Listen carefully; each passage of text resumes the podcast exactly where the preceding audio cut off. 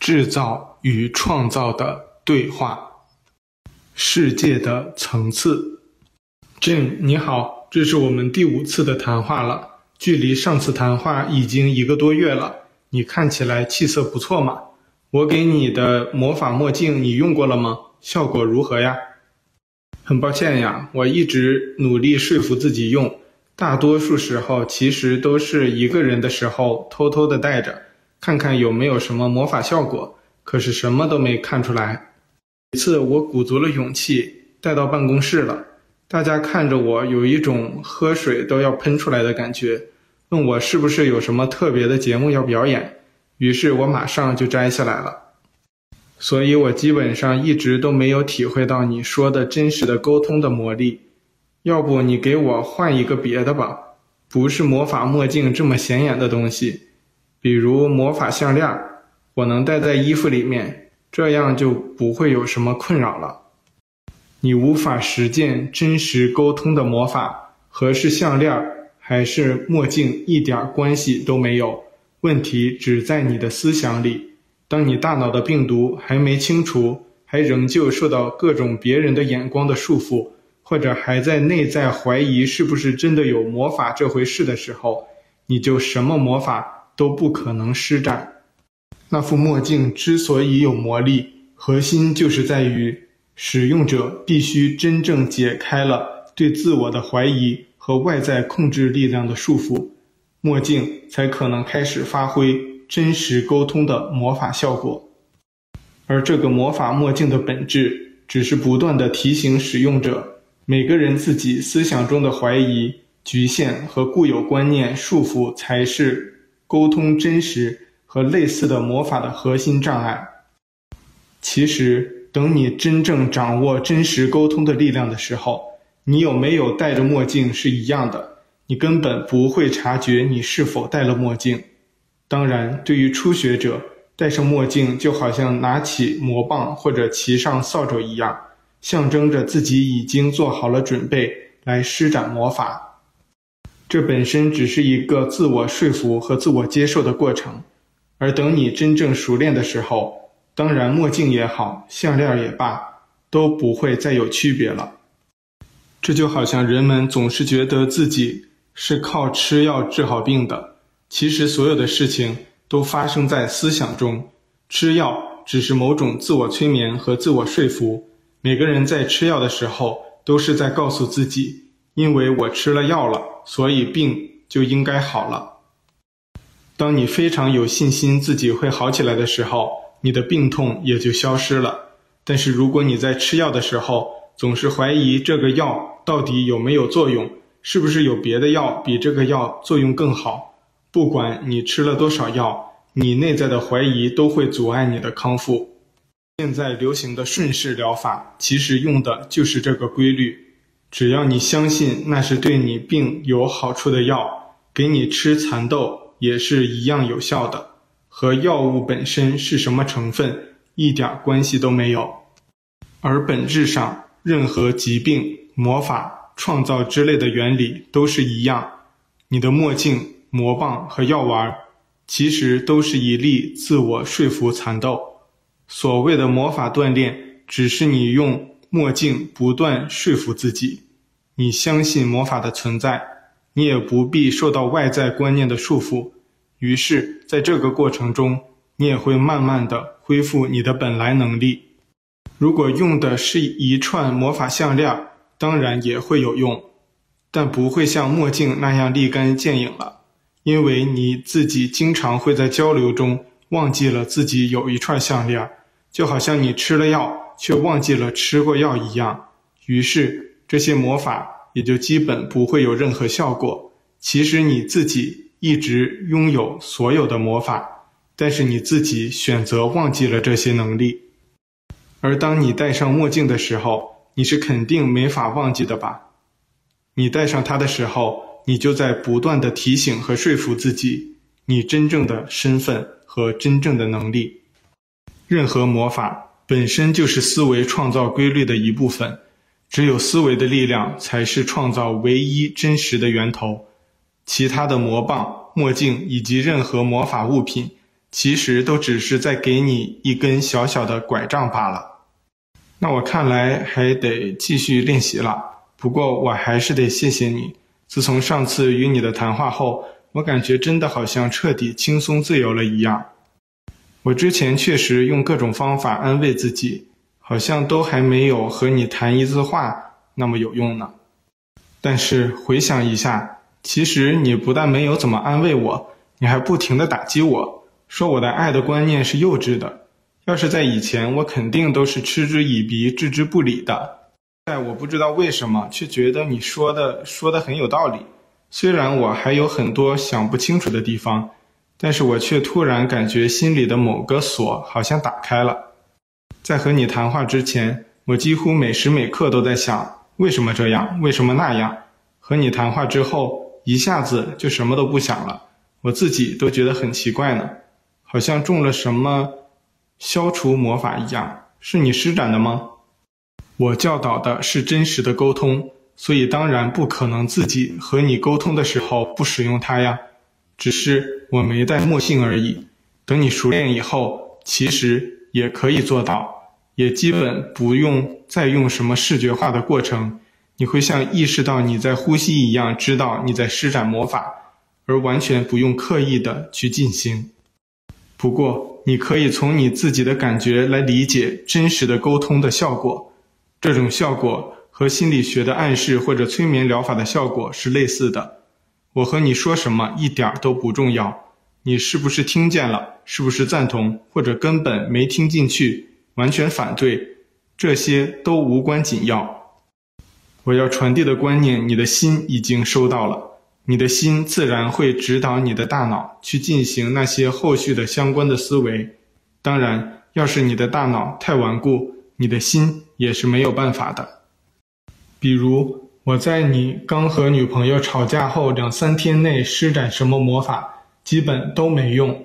那个时候最简单实用的魔法就是把你一棒子打晕，让你昏睡一个月，醒来再说。不过你要这么想，其实你在那些没有意义的谁对谁错的思维下，就算琢磨一个月，也琢磨不出什么结果，和被打晕了。昏睡一个月也没有什么区别。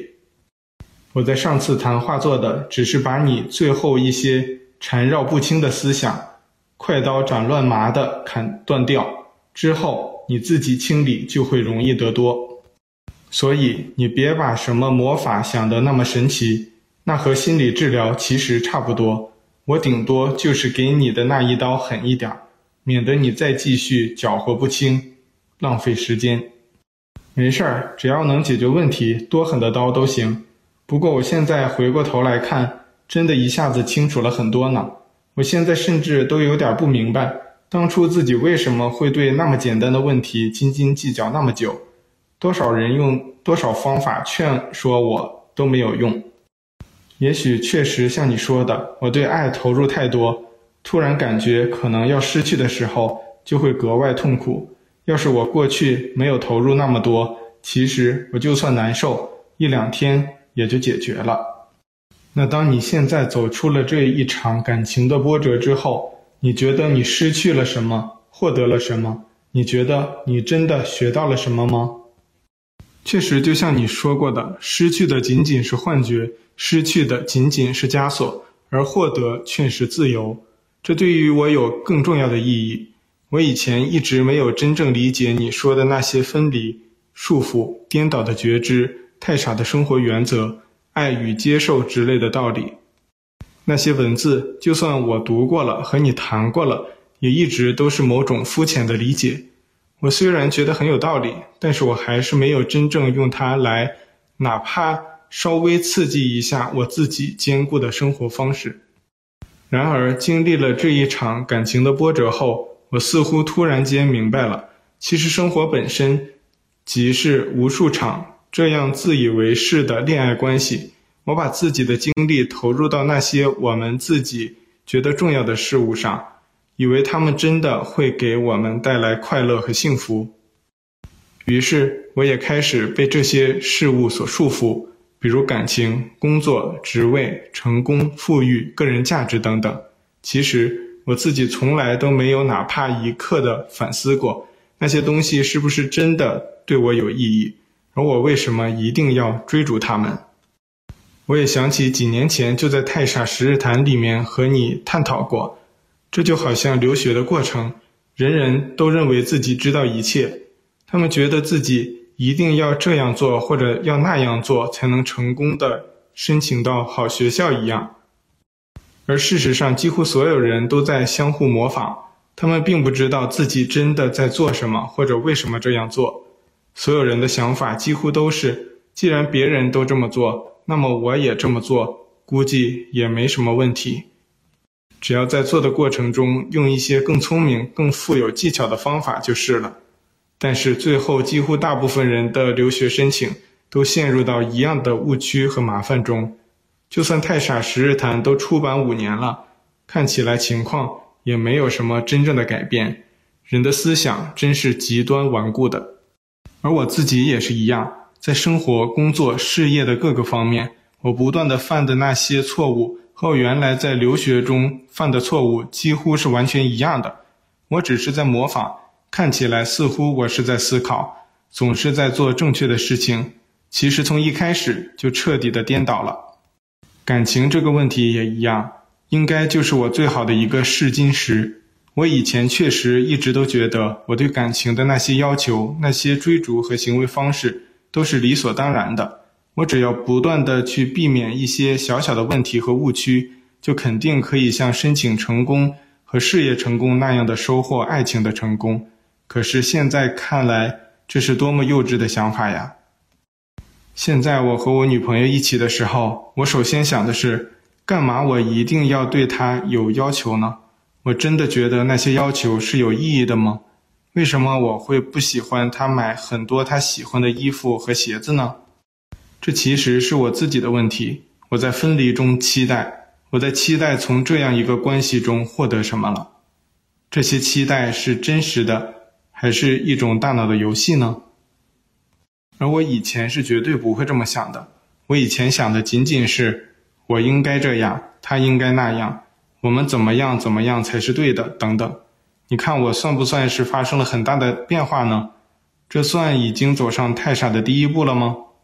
你看，Jim，你真的开始转变了，你开始真正用你的心来指挥你的大脑了，而不再仅仅局限在大脑的病毒那些好坏对错的游戏里面了。我们在太傻十日谈中就说过，你能解决留学申请的问题，你就可以用一样的方法解决生活中所有的问题。你想想，在你决定放弃在哈佛继续学习的时候，你那时候的感觉和现在肯定是一样的。你没有放弃任何事情，你放弃的仅仅是一些无关紧要、自我束缚的幻觉，而你收获的将是一个更加自由的世界。至于你算不算走上太傻的第一步了，关键是看你有没有觉得你的生活和以前发生了根本的变化。你有没有感到走上爱的道路后，那种内在的和谐，自然创造的外在的生活的和谐？你有没有感到你的生活原有的那些问题、疑难都一下子消失了？走上太傻的第一步的人，这种感觉是无可否认的。他们是不会疑虑自己已经走上爱的道路的。你如果还在怀疑自己是不是走上了太傻道路了，那其实应该还没走上。是吗？我确实只是觉得我对待感情的一些观念变了，但是其实生活中很多问题还是没有解决。你看，我虽然解决了留学的问题，也解决了感情的问题，虽然我学到了很多东西，却还是有很多的疑问。我虽然知道一样的道理，思维创造的规律可以用在任何一个场景解决每一个问题，但是我还是觉得。有很多问题解决不了。我可以看清学历的幻觉，可以看清感情的幻觉，都可以选择放下这些追逐，但是我总不能用放下一切来解决生活中所有的问题吧？不过在回答这些问题之前，你能先回答我一个更本质的问题吗？这个问题从第二次谈话开始就一直在困扰我。在我完成上一次谈话。你谈过爱的道路后，这个问题更显得尤其的关键。我一定不能再错过这个问题了。这是一个世界存在意义的问题，这对很多人也许根本不重要，对我却很重要。如果不解决这个问题，我根本是不可能相信这一切是真实的。如果从感情的追逐到工作、事业、知识、财富的追逐，都是自我束缚的囚笼，那么这个无处不在的分离追逐的世界是一个幻觉。那这个分离追逐的世界存在的意义是什么呢？为什么没有创造一个分离更少的世界呢？那不是可以更直接的看到你说的真实世界的影子吗？我说的意思是，为什么所有人一开始就在分离幻觉沙漠的中心地带，而不是一开始就在沙漠的边缘呢？这样大家一开始就可以自己选择，喜欢去沙漠的。去沙漠待着，不喜欢的去外面绿洲度假，这多好呀，可以自由选择。但是这个世界却好像没给我们这种选择。这一切究竟是谁创造的呢？就算没人创造，为什么一定要这样呢？我想这是很多人的疑虑吧。我一向觉得存在就是合理的，就是有意义的。那这个几乎所有人都在追逐分离的幻觉世界的意义必然也存在。那意义究竟是什么呢？你可别说什么意义是你自己创造的，这样没有意义的答案。我要知道的是本质的意义。就好像佛陀说这个世界是受苦，那为什么人要受这种苦呢？受这种苦的意义难道就是为了去极乐净土吗？为什么不直接生活在净土呢？你这个问题问得很好。是的，这个充满分离追逐的世界的模式有其自己的意义。既然我们说一切的经历都是每个人自己的决定，那么你在这个充满分离的世界模式的经历也是你自己的决定的一部分。核心的问题不是这个充满分离世界的意义在哪里，而是你为何要做出这样。到这个充满分离的世界来体验的决定，你究竟希望在这里体验到什么？但是你能问出这个关于世界意义和问题，倒是标志着你是爱的道路的潜力者。几乎所有未来将走上爱的道路的人，都是在这样的自我和世界的意义的探索和追寻中，慢慢找到爱的道路的。而对于大多数人，这似乎根本不是问题，因为他们和你一样，进入这个世界的时候都忘记了自己曾经已经做出选择。你的所有经历都是自己创造的。到这样一个沙漠中心的世界，当然更不可能是随机挑选的。每个人生命历程中，比选职业或者选伴侣更重要的选择。任何一个人怎么可能不经过慎重的反复权衡就做出最合适自己的选择呢？之所以绝大多数人对所谓世界的意义根本不感兴趣，只是他们还没有从那个世界追逐的梦境中摆脱出来，他们还在遗忘的帷幕下深深的沉睡。在大多数人经历了遗忘之后的视野里，他们只看到了沙漠。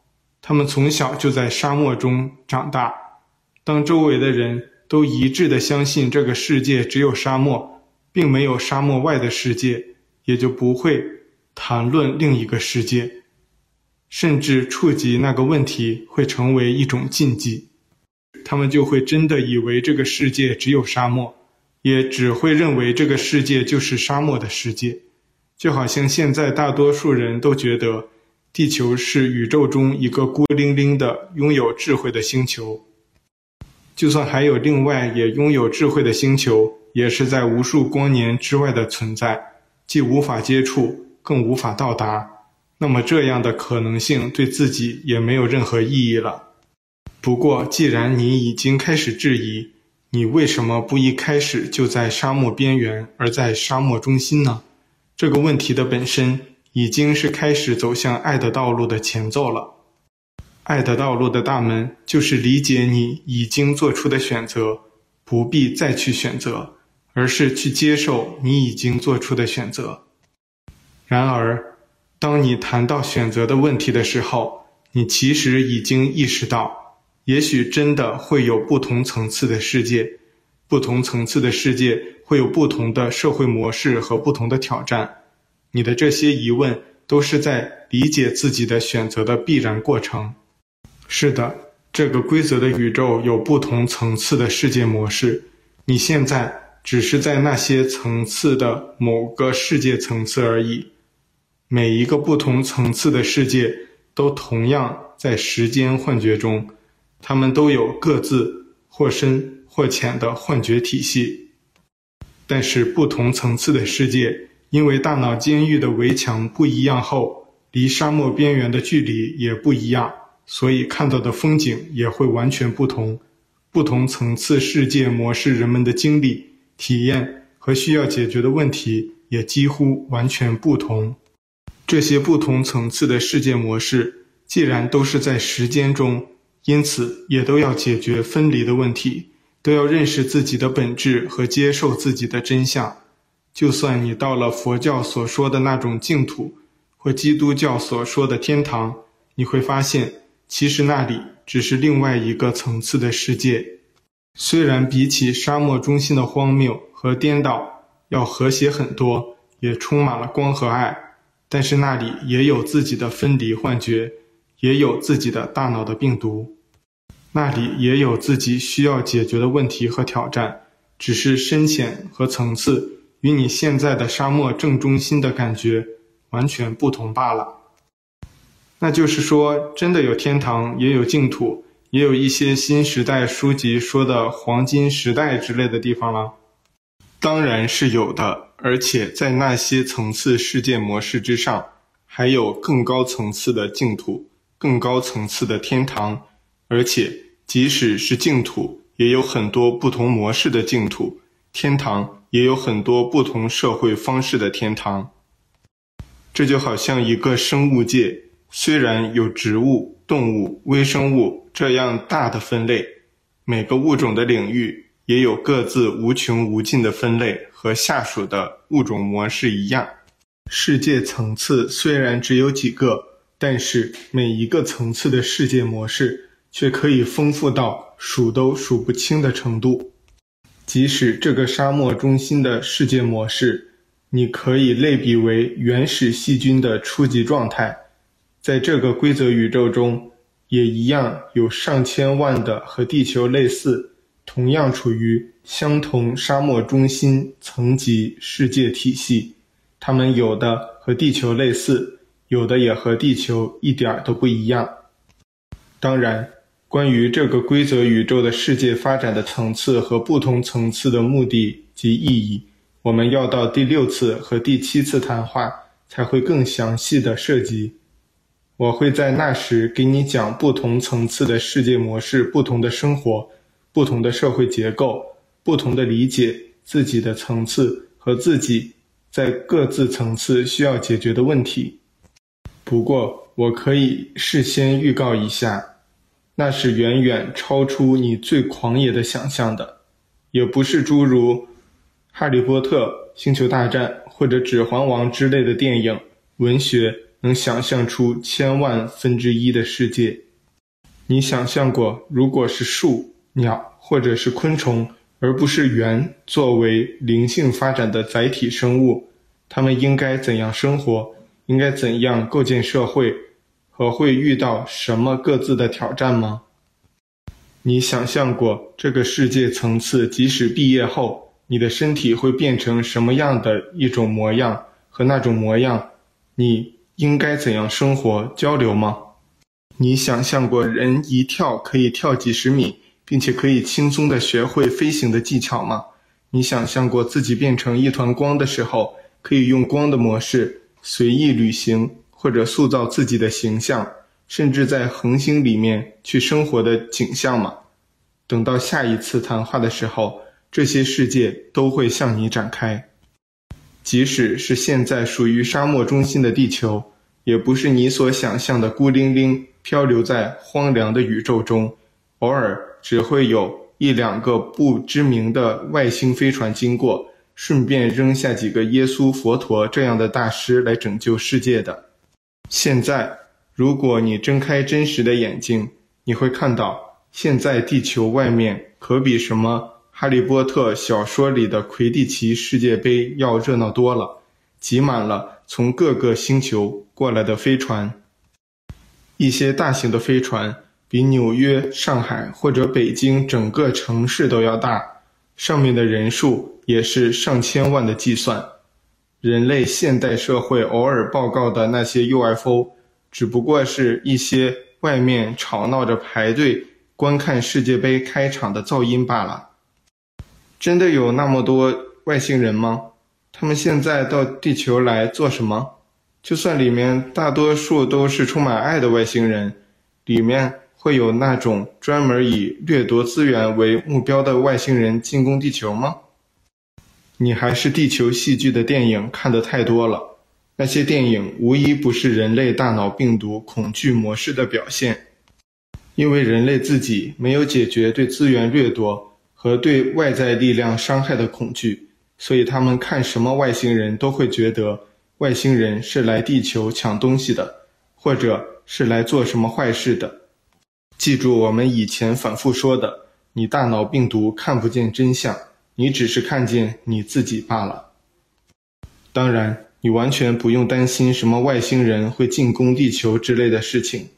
如果一个世界发展到某种更高的层次，却还没有理解斗争的无意义，并解决个体和社会大众心理上对于所有权的追逐的问题，那么这个世界早就自我毁灭了。是发展不到能做星际航行的科技程度的。当然，为什么现在这个时候会有那么多外星人挤在地球周围？到底这里是不是真的要有什么世界杯、宇宙杯的比赛？那也是第六次谈话才能说清的问题。我现在只是先随便聊聊而已，就好像我们在第一次谈话就说的，这本书越到后面会越精彩。有很多在之前不方便谈也谈不清楚的事情，都可以随着谈话的深入而向你展开一个令人惊叹的世界。不过，Jim，你现在对这些信息的反应，也说明你的大脑病毒的监狱墙壁上还是有几个管用的破洞的。